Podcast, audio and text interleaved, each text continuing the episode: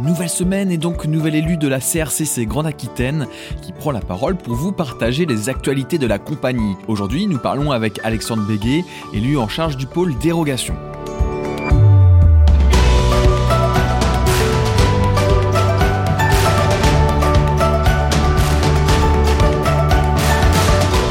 Bonjour Alexandre. Bonjour Ambroise. Comment est défini le barème légal? Alors le barème légal, il est défini dans le Code du commerce, c'est exactement, c'est précisément l'article 823.12 qui définit un programme de travail en fonction d'un barème de l'entité. Une dérogation inférieure à 30% ne sont pas traitées de la même manière que celles qui sont supérieures à 30%. Alors ce qu'il faut savoir, c'est au niveau de la demande de dérogation, on va se positionner sur la tranche basse de la tranche horaire définie par le barème.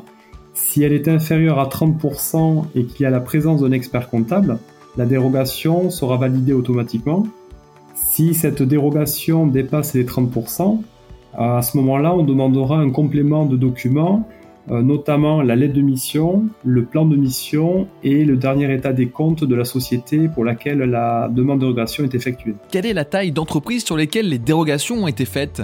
Alors aujourd'hui, sur environ 1000 dérogations qui ont été traitées, il faut savoir qu'on a 9 barèmes. Le premier barème concerne les sociétés où on a un montant inférieur à 300 000 euros. Alors peut-être le barème, on va rappeler la définition du barème. On prend la somme du total du bilan, du total des produits d'exploitation et du total des produits financiers, ça va nous définir ce barème. Et on va se situer dans les 9 barèmes existants. Donc le premier barème, à moins de 300 000 euros, on considère qu'il faut un nombre d'heures de travail entre 20 et 35 heures. Le plus important concerne les sociétés où le total barème serait à plus de, plus de 122 millions d'euros. Alors autant dire que sur la compagnie, on n'en a pas traité. Sur les sociétés qui font moins de 3 millions d'euros, ça concerne donc des nombres d'heures de travail entre 20 et 80 heures. C'est à peu près 21% des dérogations qui ont été traitées. On a ensuite les sociétés qui font entre 3 et 8 millions d'euros, donc auquel cas il faut un nombre d'heures entre 70 et 120 heures, ça concerne à peu près 23% des demandes de dérogation traitées.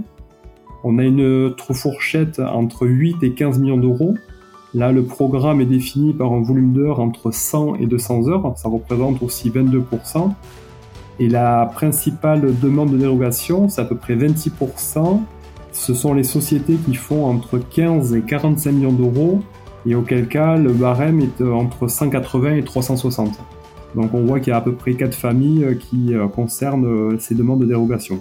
Quel conseil donnerais-tu aux commissaires aux comptes qui ont besoin de faire une demande de dérogation? Alors tout d'abord se connecter sur son site pour pouvoir l'effectuer sur le site Aglaé.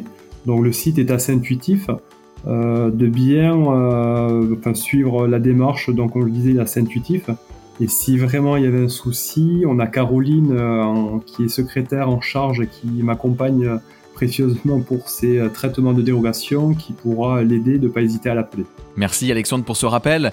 On se retrouve bientôt et en attendant, un autre élu prendra la parole pour ne rien louper des actions de la CRCC Grand Aquitaine. À bientôt. À très bientôt, bonne fin de journée, au revoir.